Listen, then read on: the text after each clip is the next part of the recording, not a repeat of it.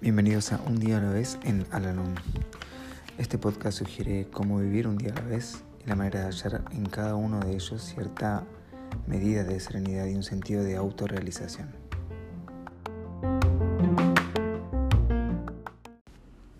Hola, ¿cómo están? Les doy la bienvenida una vez más a nuestro podcast, este espacio en donde realizamos la lectura diaria del libro Un día a la vez en Alanón Hoy vamos a realizar la lectura que corresponde al día 2 de octubre. He aquí la historia de una recién llegada a Lanón que no era precisamente una recién llegada.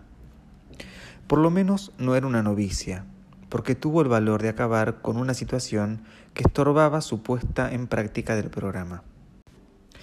Al ver a una persona nueva en la reunión, la presidenta le pidió que hablase de sí misma. En lugar de empezar a relatar sus problemas domésticos, que en realidad eran muy graves, contó lo que le había hecho dejar el grupo en el que había ingresado algunos meses atrás. Les diré muy francamente que ando en busca de un grupo en el que me sienta a gusto. Me hice así de Alanón como de un salvavidas, lo que es en efecto para mí, de modo que me uní a un grupo. No perdía ni una reunión y diariamente leía publicaciones de Aranón. Fue así como llegué a pensar que todos los del grupo y cada uno de la fraternidad son iguales. Pero el grupo al que yo pertenecía era manejado, y quiero dejar bien sentado, era manejado, por una antigua directora que lo regía todo con mano de hierro. Había sido secretaria durante ocho años, presidía las reuniones y decidía los programas. Creía saber perfectamente lo que era mejor para cada miembro.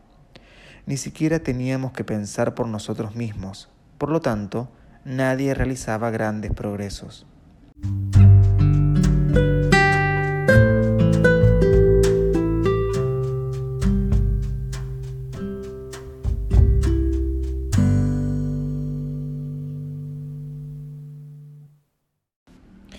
Los miembros constituían lo que podía llamarse una población flotante.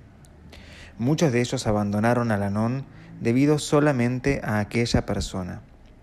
Pero yo no lo abandoné, sino que estoy aquí esperando encontrar un grupo en que verdaderamente funcione la fraternidad al Anón.